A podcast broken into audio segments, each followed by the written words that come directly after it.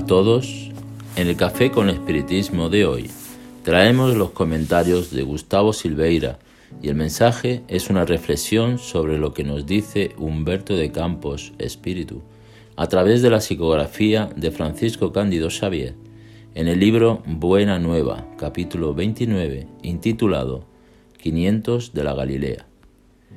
En esta ocasión, Humberto de Campos narra un momento después de la muerte de Jesús en el que un número muy grande de personas, reunidas cerca del monte en el que él acostumbraba a hacer sus predicaciones, comienzan a tener una intuición de que el Maestro volvería.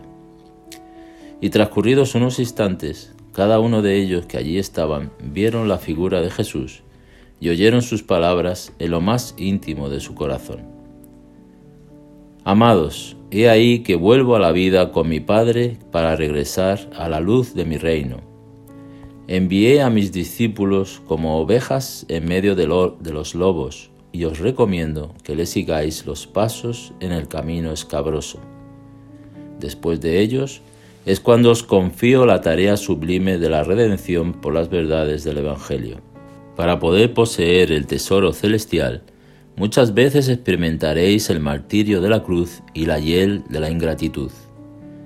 Negaos a vosotros mismos, como yo negué mi propia voluntad en la ejecución de los designios de Dios, y tomad vuestra cruz para seguirme. Siglos de luchas os esperan en la estrada universal.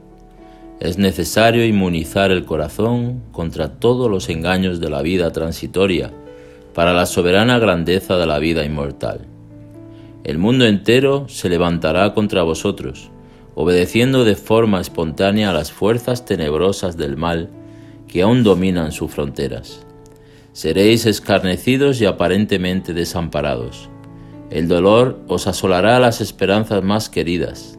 Andaréis olvidados en la tierra, en supremo abandono del corazón no participaréis del venenoso banquete de las posesiones materiales, sufriréis la persecución y el terror, tendréis el corazón cubierto de cicatrices y de ultrajes.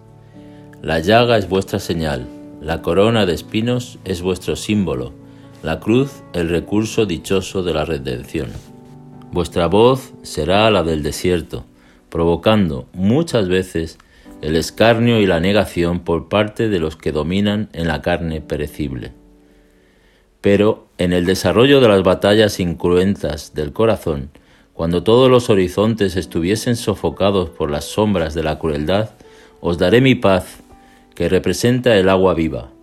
El mundo os cubrirá de golpes terribles y destructores, pero de cada una de vuestras heridas Retiraré el trigo iluminado para los graneros infinitos de la gracia, destinados al sustento de las más ínfimas criaturas. Seréis la unión donde hubiera separación, sacrificio donde exista el falso goce, claridad donde campeen las tinieblas, puerto amigo edificado en la roca de la fe viva, donde floten las sombras de la desorientación. Seréis mi refugio en las iglesias más extrañas de la tierra, mi esperanza entre las locuras humanas, mi verdad donde se perturbe la ciencia incompleta del mundo. Amados, nada temáis, sed fieles a mi corazón como yo os soy fiel, y el buen ánimo representará a vuestra estrella. Id al mundo donde tendremos que vencer al mal.